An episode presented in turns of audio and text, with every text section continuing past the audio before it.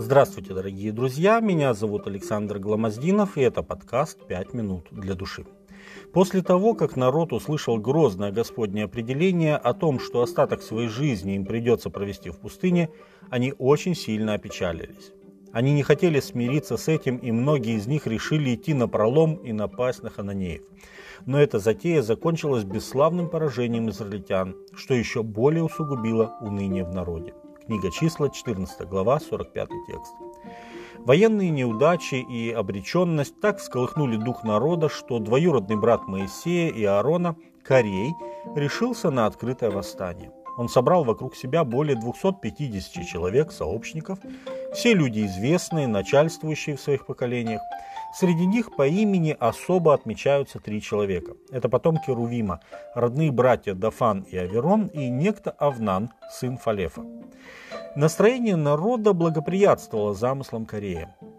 Разочарованные в своих надеждах люди быстро поддержали бунтовщика, и вскоре вся их злоба, противление и ненависть обрушились на голову их терпеливого вождя. Они были не в состоянии примириться с ужасом вынесенного им приговора и свыкнуться с мыслью, что им придется умереть в пустыне.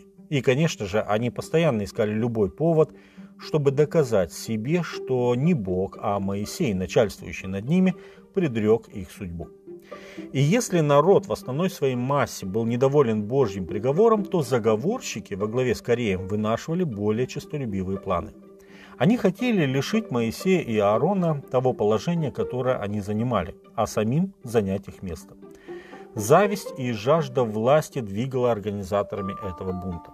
«Полно вам», – выступили заговорщики, – «все общество, все святы, и среди них Господь». «Почему же вы ставите себя выше народа Господня?» – сказали они Моисею. Моисей не стал с ними спорить и что-либо доказывать, он все отдал в руки Божьи и сказал своему двоюродному брату и его сообщникам, «Завтра Господь покажет, кто его. Возьмите кадильницы, завтра положите огня и курение пред Господом, и кого изберет Господь, тот и будет свят. Полно вам, сыны Левины». Книга чисел, 16 глава, с 3 по 7 текст. Моисей дал им на раздумье целую ночь, чтобы люди могли определиться, будут ли они дальше участвовать в этой опасной авантюре или нет.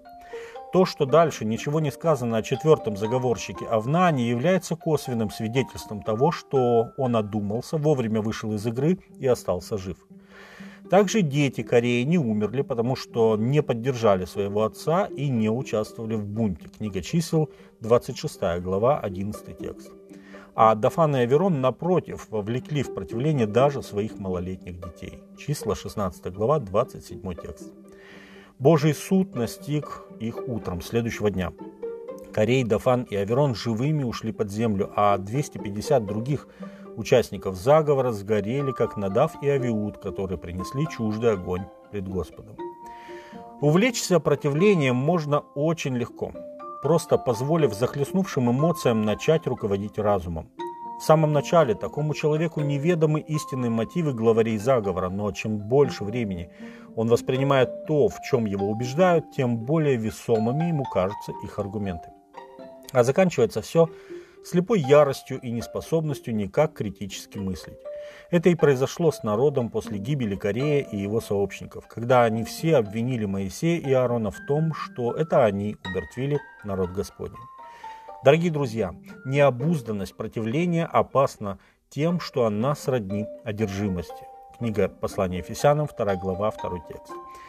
Не всегда сам человек в состоянии осознать, что он стал противником Божьим. Пусть же Господь поможет вам, дорогие друзья, если вдруг вы недовольны кем-то, увидеть истинные мотивы ваших чувств и, подобно Моисею, кратчайшему из всех людей, отдать все в руки Божьи.